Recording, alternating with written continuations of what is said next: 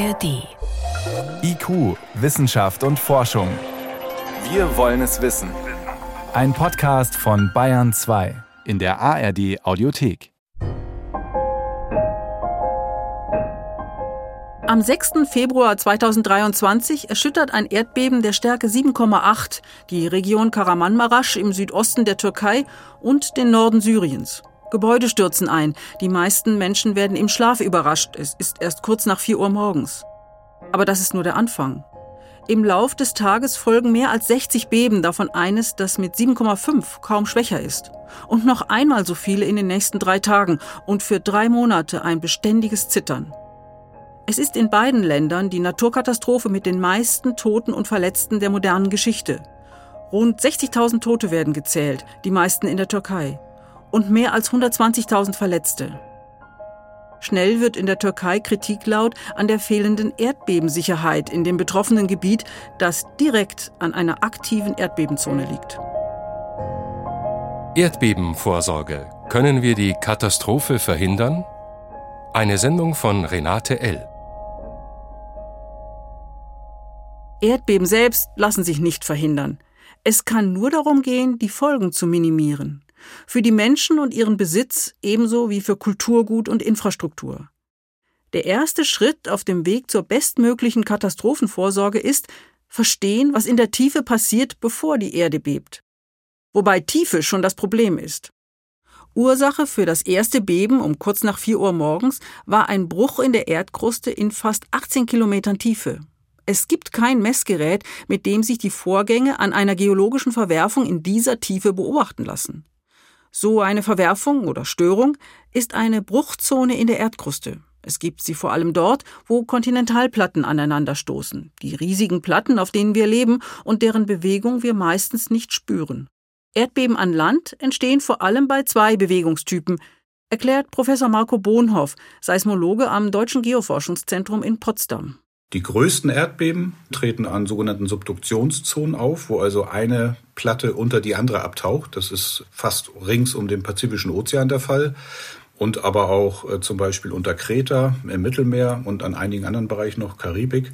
Das sind die größten Erdbeben. Die können dann auch noch Tsunamis verursachen. Weil sich ein Teil des Meeresbodens nach oben bewegt und sozusagen das Meer anhebt. Die Tsunamis im März 2011 an der japanischen Küste waren bis zu 40 Meter hoch und führten zu weitaus größeren Schäden als das Beben selbst. An einer Subduktionszone vor Chile wurde 1960 die höchste Magnitude oder Stärke eines Erdbebens gemessen. Sie lag bei 9,5. Sehr starke Erschütterungen entstehen auch, wo sich zwei Platten in entgegengesetzter Richtung aneinander vorbei bewegen so wie die St. Andreas-Verwerfung in Kalifornien oder die nordanatolische Verwerfung oder die ostanatolische auch in der Türkei. Da bewegen sich die Platten aneinander vorbei und äh, die generieren Erdbeben bis zu Magnitude 8, also schon sehr stark und vor allem ist dort das Problem, dass die an Land verlaufen und damit teilweise fast durch Megastädte oder dicht an Megastädten vorbei. Die Bewegung der Platten lässt sich millimetergenau an der Oberfläche messen, mit Hilfe von GPS-Geräten, die weitaus präziser sind als die, mit denen wir im Auto navigieren. Was man aber an der Oberfläche nur ahnen kann, Dabei verhaken sie sich aber und dann wird Energie angestaut und irgendwann wird die Gesteinsfestigkeit überschritten und dann wird die gesamte Energie, die über 100 oder 200 Jahre gespeichert ist, innerhalb von Sekunden freigesetzt und die Platten verschieben sich dann ruckartig um mehrere Meter seitwärts gegeneinander und die elastischen Wellen, also die Erdbebenwellen, die dabei ausgesendet werden, die breiten sich in alle Richtungen aus und laufen dann zur Oberfläche und führen dann zu allen Arten von Bewegung. In Karamanmarasch hatte sich die Spannung bis Februar 2023 sogar mehr als 900 Jahre lang aufgestaut. Das letzte große Beben war im Jahr 1114. Deshalb entstand ein ungewöhnlich langer Riss, rund 350 Kilometer, und ein besonders großes Gebiet war betroffen. Können wir die katastrophalen Folgen durch ein solches Beben verhindern? Wir können sie in jedem Fall mindern.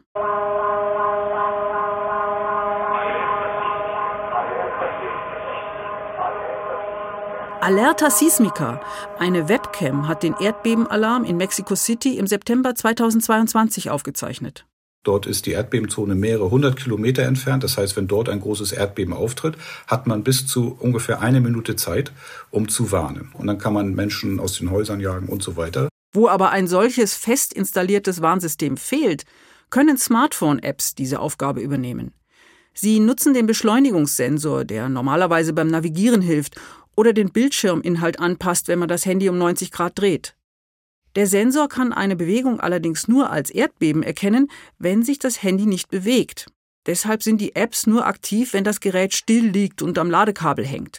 Google und die Universität Bologna haben solche Apps entwickelt. Professor Fabrice Coton vom Deutschen Geoforschungszentrum in Potsdam hat sich angeschaut, wie sie 2023 beim Karamanmaraş-Beben in der Türkei funktioniert haben.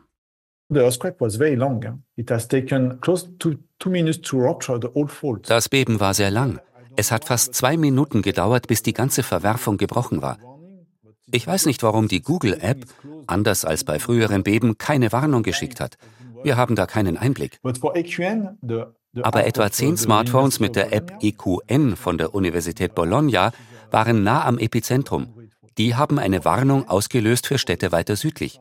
Die ging dort etwa 40, 50 Sekunden vor den starken Erschütterungen ein. Für viele Menschen wäre das Zeit genug, um aus dem Haus zu laufen. Und selbst bei kürzeren Vorwarnzeiten gibt es noch Möglichkeiten, einige Auswirkungen zu verhindern. In Kalifornien und Japan, wo sehr große Städte nah an Erdbebenzonen liegen, reagieren auch automatisierte Systeme auf die ersten Erdbebenwellen. Mit modernen Systemen hat man einige Sekunden, 10, 20, 30 Sekunden, um Gasleitungen zu schließen, Autos vor Brücken zu stoppen. Man kann viel tun, selbst nach einer sehr kurzfristigen Warnung. Gasleitungen zu schließen verhindert Feuer. In San Francisco werden auch die U-Bahnen in den Haltestellen zurückgehalten. In Japan die Shinkansen-Schnellzüge gestoppt, damit sie nicht entgleisen.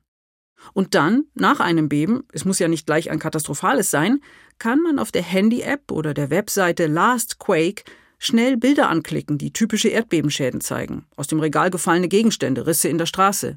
Oder man kann in einem kurzen Text über die erlebte Intensität berichten. For the Turkish earthquake, there have been 1200 nach dem Beben in der Türkei haben 1200 Menschen innerhalb von weniger als zehn Minuten einen Bericht geschickt. Natürlich ist nicht jeder nützlich. Bei einem einzelnen Bericht gibt es eine große Unsicherheit, ob auch wirklich die richtige Information angeklickt wurde.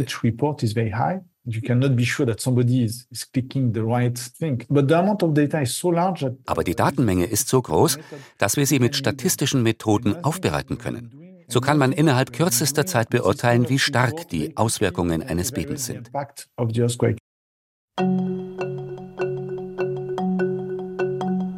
Aufgrund solcher Berichte kann die Katastrophenhilfe schneller und gezielter in Gang gesetzt werden. Und automatische Warnungen können Menschen alarmieren, damit sie sich in Sicherheit bringen. Oder einige Schäden verhindern, etwa durch Feuer. Aber wer sich die Bilder aus den zerstörten Städten in der Türkei in Erinnerung ruft, erkennt, damit sind die größten Gefahren nicht gebannt. Eine Binsenweisheit der Katastrophenvorsorge lautet, nicht Erdbeben töten Menschen, sondern Gebäude. Nach dem Beben am 6. Februar 2023 konnte man das in der schwer geschädigten Provinz Hatay besonders deutlich sehen, berichtet die Seismologin Pinar Büyük Akpinar. Hatay was heavily damaged. Im Bezirk Ersin gab es aber keine Todesopfer. Das war ein sehr gutes Beispiel für Erdbebenvorsorge. Ersin war wie eine Insel inmitten der Zerstörung. Viele Gebäude wurden zwar beschädigt, einige mussten auch abgerissen werden, aber keines ist eingestürzt. Der Bürgermeister hat keine Hochhäuser erlaubt, weil die Erdbebenbauvorschriften das nicht zulassen, und er hat Korruption und illegales Bauen unterbunden. Minderwertiger Beton und Verstöße gegen die Bauvorschriften haben rund um Ersin viele tausend Menschen das Leben gekostet. Ganz anders sieht es in Japan aus. Das Beben am Neujahrstag 2024 war kaum schwächer als das in der Türkei ein knappes Jahr zuvor, und es sind auch einige Städte betroffen. Aber nur ältere, eher schlicht gebaute Häuser wurden stark beschädigt oder stürzten ein. Denn in Japan gelten schon lange sehr strenge Bauvorschriften, erklärt Florian Busch, der gebürtige Bayer arbeitet seit 2003 als Architekt in Tokio und führt dort seit 2009 sein eigenes Büro. Anfang der 80er Jahre kommt ein ganz wichtiges Gesetz raus in Japan, wo erdbebensicheres Bauen viel, viel strenger wird. Deshalb haben Gebäude, die vorher gebaut und später nicht nachgerüstet wurden, heute einen geringeren Marktwert. Das heißt auch nicht, dass jedes Gebäude von 1983 jetzt wackelig ist oder so. Also es gibt da schon Sachen, die sehr gut gebaut wurden äh, damals bereits. Und je nach Bauweise wird das vorhandene Tragwerk eben verstärkt. Was man oft sieht, sind diagonale Verstrebungen oder das Stützen ummantelt oder mit stoßdämpfenden Bauteilen versehen oder sogar im Extremfall Fundamente verbessert werden. Bei Neubauten hingegen ist die Erdbebensicherung von außen kaum erkennbar. Worauf kommt es dabei eigentlich an? Also Elastizität ist das A und O. Also wenn ich ein Haus habe, das sich nicht bewegen kann, das stürzt ein. Ja, das kann noch so dick sein, wie es will. Elastizität und Stabilität sind ja nicht entgegengesetzt. Also ein Baum ist deswegen stabil, weil er sehr elastisch ist. Holz mit seinen Fasern hält horizontalen Kräften ebenso stand wie Querkräften. Beide können bei einem Beben auftreten. Aber Holz brennt leicht. Es waren die Feuer nach einem starken Beben, die 1923 das alte Edo, jetzt Tokio, und 1906 San Francisco zerstörten. Heute gilt Stahlbeton als besonders erdbebensicher, also Beton mit Metallstäben im Inneren, der sogenannten Bewehrung weil es ein Hybridmaterial ist. Ne? Also der Beton selbst, der exzellent Druck aushalten kann, dem gebe ich durch die Bewährung die Eigenschaft des Stahls dazu, also Zug- und Querkräfte aufnehmen zu können. Und da werden die beiden, also Beton und Stahl, eben zum Superpaket gegenüber solchen Kräften, die bei Erdbeben auftreten. Dabei lässt sich die Stabilität noch durch dickere Bewährungsstangen steigern. Inzwischen wird auch mit Glasfasern im Beton experimentiert oder mit anderen faserverstärkten Materialien, die stabil und elastisch sind. Viele große Gebäude oder Brücken stehen auch auf einem ganz speziellen beweglichen Unterbau, der die Erdbebenwellen sozusagen schluckt. Es gibt sogar bei einigen Tempeln, die ja mehrere hundert Jahre alt sind. Also der Tempel ist aus Holz gebaut und steht auf einem Bett aus Steingeröll. Ich würde mal so sagen, so 30 Zentimeter Durchmesser Steinen. Das ist also die Fundamentisolierung. Heutzutage wird es eher mit Gummimatten gemacht oder so. Das Wichtige ist halt, dass das Gebäude quasi auf so einem Tisch steht und zwischen Tisch und Erde diese Gummimatten oder sowas ist, dass sich halt dieser Tisch da hin und her bewegen kann und das Gebäude oben relativ gerade stehen bleibt. Aber der Boden unter den Gebäuden zittert und schwankt nicht nur. Nach dem starken Beben am Neujahrstag 2024 in der japanischen Provinz Ishikawa konnte man auf Bildern äußerlich kaum beschädigte Einfamilienhäuser sehen, die wie Spielzeug in einer großen Mulde lagen, einige Meter unterhalb der Straße.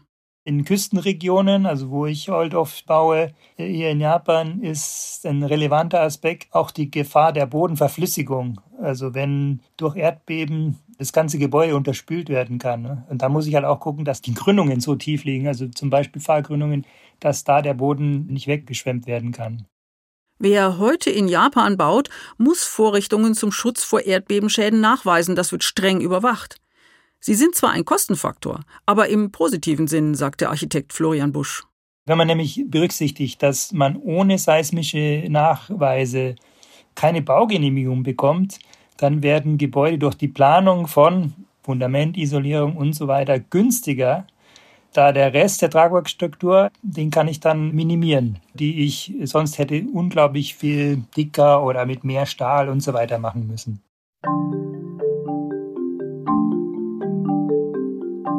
Wo drohen welche Gefahren? Wo kann die Erde wie stark beben? Wo könnte der Boden abrutschen? Diese Informationen sind wichtig, um sicher zu bauen und damit sich die Bevölkerung auch in anderer Hinsicht auf das nächste Erdbeben vorbereiten kann. Damit alle wissen, was kann passieren und was muss ich dann tun. Erdbeben-Gefahrenkarten helfen dabei, für die immer mehr Daten gesammelt werden. Marco Bonhoff zerstört in seinem Labor am Geoforschungszentrum in Potsdam Gesteinsproben. Sie werden in eine Apparatur eingespannt und so lange belastet, bis sie zerbrechen. Unser Ansatz ist, die Physik besser äh, zu verstehen. Also wir ändern die Spannung, wir ändern die Formation dieser Bruchflächen, wir überwachen das mit hochempfindlichen Sensoren im Labor und können daraus dann Modelle ableiten, wie bei bestimmten Rahmenbedingungen solche Erdbebenprozesse ablaufen. Im Labor lässt sich auch die Spannung messen, die sich im Gestein aufbaut, anders als in der Erdkruste. Bei dem Beben am 6. Februar 2023 ist das Gestein in 10 bis 18 Kilometern Tiefe zerbrochen. Dort kann man keine Messgeräte installieren. Aber in der Nähe von Istanbul wurden Sensoren in 300 Meter Tiefe einbetoniert. Kabel leiten ihre Messungen an die Oberfläche, um die Verwerfung so gut wie möglich aus der Ferne zu belauschen. An der Oberfläche ist es relativ laut, sowieso schon durch Wind und Wetter, besonders aber durch den Ballungsraum Istanbul, durch Verkehr, Infrastruktur.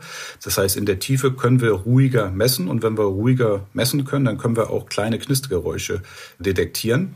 Das haben wir vor einigen Jahren vor Istanbul aufgebaut und das erweitern wir jetzt gerade auf die gesamte Marmara-Region. Dazu kommen noch Messungen der vielen kleinen Erdbeben in der Region Istanbul durch klassische Seismometer an der Oberfläche. In diesen vielen Daten Muster zu erkennen, dabei hilft auch künstliche Intelligenz. Zum Beispiel zeigte sich ein Zusammenhang zwischen dem Wasserspiegel des Marmarameers und der Seismizität, also feinstem Zittern. Das sind ganz kleine Signaturen, die wir dort äh, durch maschinelles Lernen und KI detektiert haben. Die haben wir dann statistischen Tests unterzogen und wir haben gesehen, es gibt eine geringe Anzahl mehr kleine Erdbeben, wenn der Wasserspiegel ansteigt. Und das weist uns nämlich darauf hin, dass die Kruste oder das System vor Istanbul bereits kritisch vorgespannt ist, dass selbst kleine Wasserspiegelschwankungen durch die Druckauflast des Wassers kleine Erdbeben auslösen. Und das bedeutet im Umkehrschluss auch, dass die Wahrscheinlichkeit zu diesen Zeiten, wenn der Wasserspiegel steigt, für ein großes Erdbeben etwas größer ist. Alle Daten fließen ein in Computersimulationen, die errechnen, welche Prozesse wo zu welcher Art von Erdbeben führen können was sich dann auf Gefahrenkarten darstellen lässt. Aber könnte man solche Beobachtungen nicht auch nutzen, um zu erkennen, jetzt droht bald ein großes Beben? Vor allem in Istanbul, dort gab es etwa alle 250 Jahre ein starkes Beben, das letzte ist schon länger her, 1766. Man weiß also, es wird ein Erdbeben geben an dieser Verwerfung. Aber man weiß nicht, wann genau, nicht mal in welchem Jahr. Leider ist es so, das wissen wir, dass nicht jedes Erdbeben Vorläuferphänomene aufweist. Um jetzt deterministisch, also sicher einzelne Erdbeben vorhersagen zu können, müssten wir einen Parameter an der Hand haben, der immer zuverlässig uns sagt, jetzt kommt ein Erdbeben. Da wissen wir, dass das nicht so ist. Unter bestimmten geologischen Bedingungen zeigen sich zwar im Labor Vorläuferphänomene, aber auch das ist keine ausreichende Grundlage für Vorhersagen. Die Auswertung von Seismometermessdaten über mehrere Jahre aus der Südtürkei hat erst nachträglich gezeigt, wie sich die Erdkruste auf das große Beben am 6. Februar 2023 sozusagen vorbereitet hat. Ein Vorbereitungsprozess, der ungefähr acht Monate lang gedauert hat.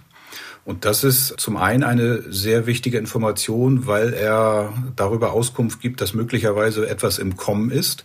Auch das erlaubt uns nicht zu sagen, äh, nächsten Montag um 7.05 Uhr kommt ein großes Erdbeben, aber es erlaubt zumindest zu sagen, die Wahrscheinlichkeit, dass jetzt in den nächsten Monaten etwas passiert, ist größer oder auch kleiner. Und dann? Vor einem Tornado kann man die Fenster verbarrikadieren, vor einem Hochwasser Sandsäcke stapeln. Aber was macht man, wenn irgendwann in näherer Zukunft ein Erdbeben droht? Die junge Seismologin Pinar Büyük Akpinar, die auch am Deutschen Geoforschungszentrum in Potsdam arbeitet, hat eine Antwort. Wir müssen eine Erdbebenkultur entwickeln. Wir müssen gefasst sein auf diese Realität und Vorsorge treffen. Wir müssen Lehren ziehen aus den Beben in Izmit 1999 und Karamanmaraş 2023. Andere Möglichkeiten haben wir nicht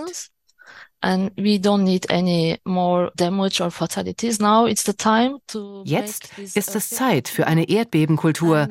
Und ich glaube, wenn wir die erstmal haben, gibt es viel, viel weniger Schäden und Todesopfer. Erdbebenkultur findet vor allem im Kopf statt und auch mit ganz einfachen Vorkehrungen, wie in Japan. Diese Idee, im Nu kann irgendwas passieren, wo du keinen Strom hast, wo du aus dem Haus musst wo du kein Geld mehr abheben kannst und so weiter und so fort. Also das ist klar. Erzählt Florian Busch, Architekt in Tokio. Die großen Firmen, die haben eigentlich alle Regale mit Schutzhelmen. Meine Frau hat zum Beispiel immer ein paar Turnschuhe in ihrem Büro, damit sie im Ernstfall die ja, sieben Kilometer oder so nach Hause laufen kann. Viele Menschen, also wir haben auch im Haus einen Rucksack mit Notnahrungsmitteln und etwas Bargeld für den Ernstfall. Wenn man in Kaufhäuser geht oder so, gibt es so oft Abteilungen, wo es Notausrüstung, also Notnahrungsmittel, die man zum Beispiel ohne Wasser und ohne Hitze vorbereiten kann. Und in der Kita gibt es mehrmals im Jahr Erdbebenübungen. So bleibt die Gefahr ständig im Bewusstsein, gegen die auch Japan trotz strenger Bauvorschriften und guter Vorbereitung nicht immun ist. So mussten viele Menschen nach dem starken Beben am Neujahrstag 2024 lange ohne Strom und Wasser auskommen, bei eisigen Temperaturen. Aber dass es strenge Vorschriften gibt, dass sie überwacht werden, dass die Menschen beim Kauf älterer Immobilien genau hinschauen, verhindert viel Schlimmeres. In der Türkei gibt es wie in Japan viele kleinere Beben. Man sollte annehmen, es ist unmöglich, die Gefahr zu vergessen. Aber das heißt nicht, dass die Menschen dort gut vorbereitet sind auf den Ernstfall. Auch aufgrund einer weit verbreiteten fatalistischen Grundhaltung. Erdbeben sind eine Fügung des Schicksals und damit unausweichlich, mit allen Konsequenzen. Uh, Nach einem großen Beben gibt es viele Kampagnen, aber die sind nicht langfristig angelegt und nach einiger Zeit neigen die Leute dazu, es zu vergessen. Das ist eine soziale und kulturelle Tendenz in der Türkei, sowas zu vernachlässigen. Diese fatalistische Haltung hat nicht nur was mit der Religion zu tun. Manchmal wird das auch dadurch gefördert, dass Erdbebenexperten im Fernsehen oder sozialen Medien eine abschreckende Sprache verwenden. Sie reden genauso wie unter sich. Das ist nicht gut. Es gibt auch zu wenige Stellen für Absolventinnen und Absolventen der Geowissenschaften in der Türkei. Etliche finden nur eine Beschäftigung außerhalb ihres Fachgebiets. Und die Forschung? Wir haben sehr gute Forschende in den Geowissenschaften und der Erdbebenforschung, aber die meisten bekommen keine Finanzierung. Die Regierung sollte diese Forschung finanzieren.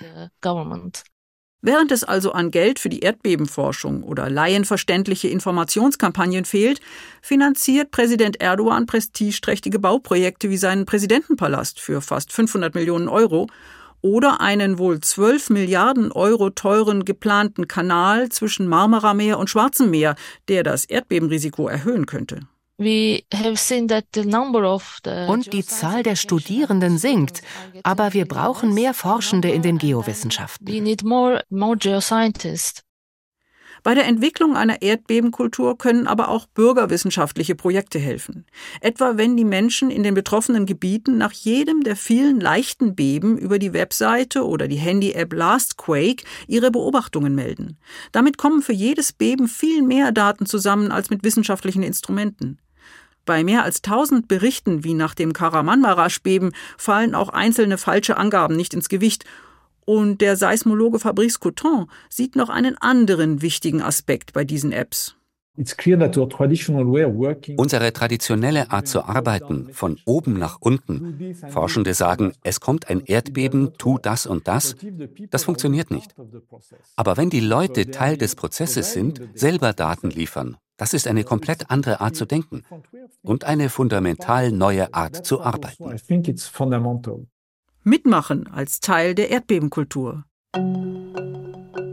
Wie geht es weiter in der Türkei nach der Katastrophe vom 6. Februar 2023 mit 60.000 Toten und Schäden in Höhe von 120 Milliarden Dollar? Und in Anbetracht des großen Bebens, das den rund 16 Millionen Menschen in Istanbul droht? Pinar Büyük Akpinar ist optimistisch. Now, after this earthquake, we know that Istanbul is risky. Wir kennen die Risiken in Istanbul. Es gibt jetzt mehr Studien. Man bemüht sich um bessere Einhaltung der Vorschriften. Nach dem Karaman-Marasch-Beben wird es jetzt in Istanbul mehr Vorsorge geben, glaube ich.